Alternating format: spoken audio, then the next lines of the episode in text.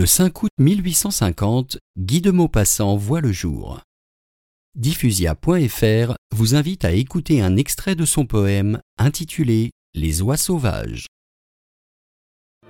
Tout est muet, l'oiseau ne jette plus ses cris. La morne plaine est blanche au loin sous le ciel gris. Seuls les grands corbeaux noirs qui vont cherchant leur proie fouillent du bec la neige et tachent sa pâleur. Voilà qu'à l'horizon s'élève une clameur. Elle approche, elle vient, c'est la tribu des oies.